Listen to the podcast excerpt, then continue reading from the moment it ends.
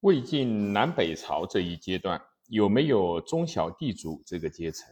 他们是采取哪种剥削形式来进行剥削的？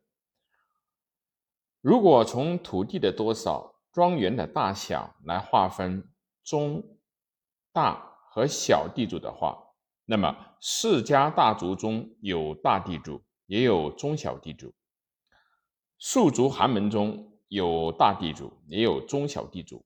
但是这个时候有它的特点，即世家大族中的一些房分，他们从北方流域到江南以后，有的土地不多，有的甚至依靠俸禄来维持生活。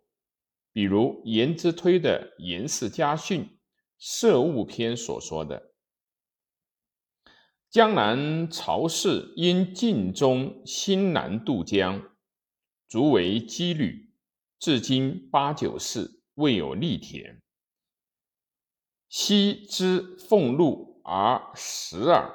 假令有者，皆言同仆为之。未尝目观起一波土，云一株苗，不知几月当下，几月当收。个别世家大族没有获得土地，这种情况偶然还会有的。如梁代的王曾儒，他是曹魏师徒王朗的九世孙，确实是东海的世家大族。但由于他的父亲早死，他这一房偏枯下来了。史称生如幼贫，其母欲纱布以自业。生如常拥书以养母。后来，申如以示免官，写给他友人何炅信中还提到了“树无一蚕之田，而有数口之垒”，可见他就是知俸禄而食的。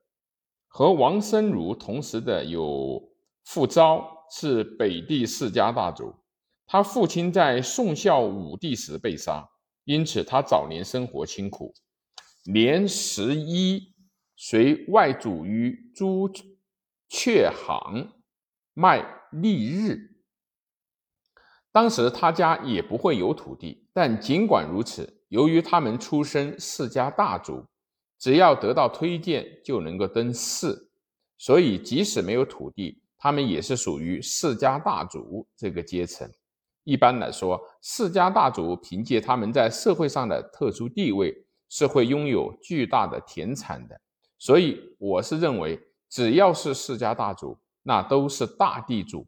道理很简单，凡是世家大族，即使是知俸禄而食的，因为他们代表了大地主阶层的利益，所以就可以称之为世族大地主。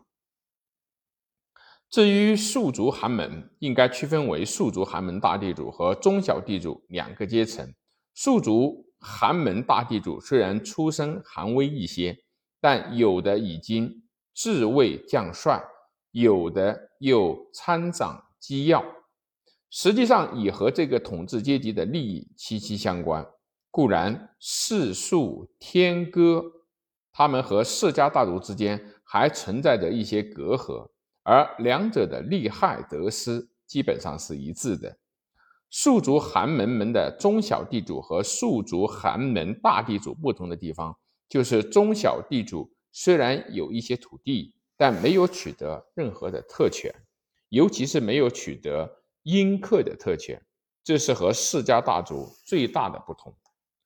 两晋南朝的阴克制度规定，各级官吏按照官品来享受阴克的特权。西晋官品第九阴克一户，东晋的官品第九给克五户。庶族寒门中的中小地主未必有官位，就不一定能够得到阴克的特权。不取类似于家宾，在中小地主的户籍中更不可能出现家宾。当然。庶族寒士门中的中小地主可以使用奴婢来从事耕子，此外，还可以役属耕佣、佣耕或者自卖的客。佣耕和主人的附庸关系是不会太强的，自卖为食夫客等的客，也只是债务关系，偿债完毕就不再受人役属了。因此可以说，在庶族寒门中的中小地主的土地上，奴隶制的残留形态。可能比较严重，雇佣租佃的封建地租形态，或者也叫发展，但不取佃客对主人的依附关系，却未必十分的强化。下面就来谈谈魏晋南北朝时期的大、中、小三种类型的自给自足的庄园。